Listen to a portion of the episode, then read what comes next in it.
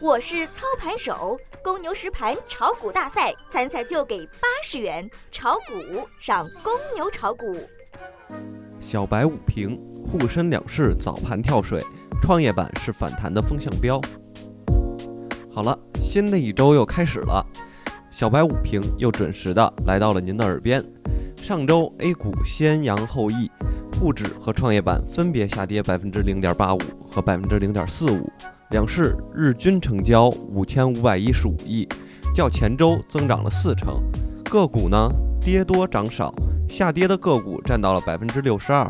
今日三大股指集体低开，沪指开盘跌破两千九百点，随后市场继续维持弱势格局，并无明显反弹迹象。截止中午收盘，沪指报收两千八百四十八点一六点，跌六十五点零九点，跌幅百分之二点二三。咱们再来看盘面上，短线基本上就是破位走势，趋势被打破后，市场就重归震荡筑底阶段。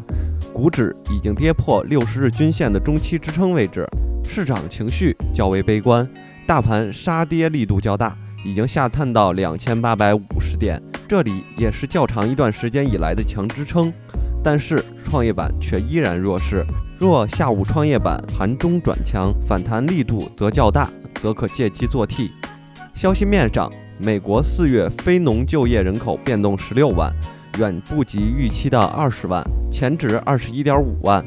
美国四月非农增加人口创二零一五年九月以来的最低，表明美国的经济已经开始放缓。专家分析认为，受此消息面影响，外界对美国六月加息进一步悲观。联邦基金利率期货暗示美联储六月加息几率仅为百分之十一，十二月为百分之五十四。行业板块上，编织制造、钢铁、化学、煤炭、有色、贸易等跌幅居前。概念股板块上，钛白粉、电子发票、佛加工、小金属等板块跌幅居前。科恒股份、中芯科技、汇佳时代等个股涨停。凯撒旅游、百洋股份、新奥股份等跌停。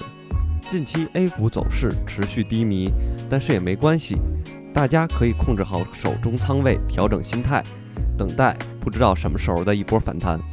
好了，今天的节目就结束了。